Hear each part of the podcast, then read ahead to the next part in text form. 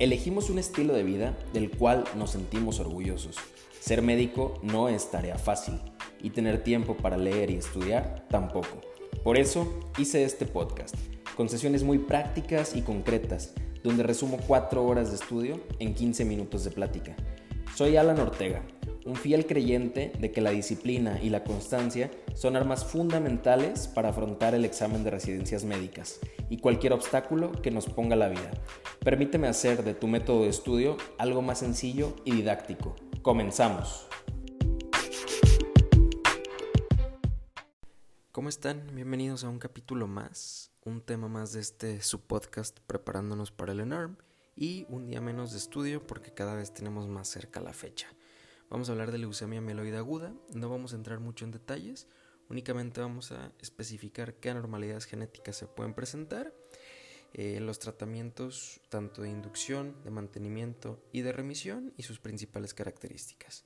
Vamos a comenzar con la leucemia mieloide aguda con anormalidades genéticas, también llamada promielocítica y según la clasificación de FAB es la M3. Tenemos que aquí típicamente vamos a encontrar la traslocación 15-17 y tiene afectación al receptor de retinoides. También como característica nos va a aumentar el riesgo de desarrollar coagulación intravascular diseminada. El tratamiento va a ser derivados de ácido transretinoico más una antraciclina. La guía de práctica clínica marca que la idarubicina es la antraciclina de elección. Para mantenimiento, al igual vamos a utilizar derivados de ácido transretinoico y en caso de recidiva vamos a utilizar el trióxido de arsénico. En cuanto a la leucemia mieloide aguda, sin otra especificación, la encontraremos más comúnmente en adultos y menores de un año. La sintomatología va a estar compuesta principalmente por palidez, fatiga y debilidad. Estos síntomas productos del cuadro anémico. Posiblemente una infección refractaria pueda ser la primera manifestación y también es común encontrar hipersensibilidad ósea a la exploración física. El 50% de los pacientes van a presentar esplenomegalia, hepatomegalia o linfadenopatías, y puede existir involucramiento cutáneo, que se va a presentar como placas violáceas elevadas e indoloras. Podemos también encontrar alteraciones en el ácido úrico, que se va a presentar como hiperuricemia e hipercalemia.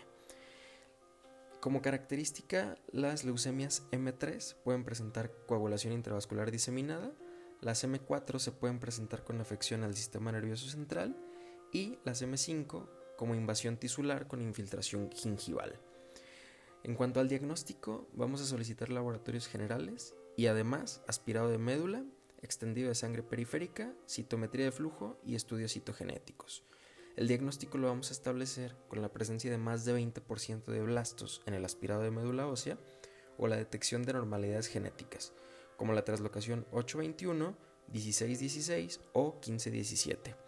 En estas anormalidades genéticas se puede establecer el diagnóstico aunque los blastos sean menores a 20%. Y tenemos la clasificación FAB, que nos ayuda eh, a clasificarlas en linfoblásticas y en mieloblásticas. En las linfoblásticas tenemos a la L1, que es una leucemia linfoblástica de células pequeñas, la L2 de células grandes heterogéneas, y L3 de células grandes homogéneas.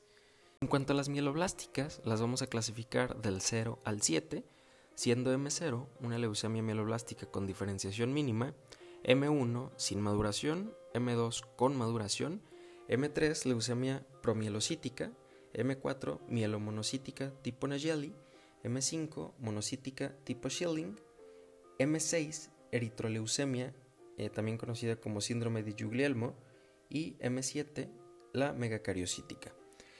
Hablando de los tratamientos, eh, la inducción consta de una antraciclina, que puede ser daunorubicina o idarubicina.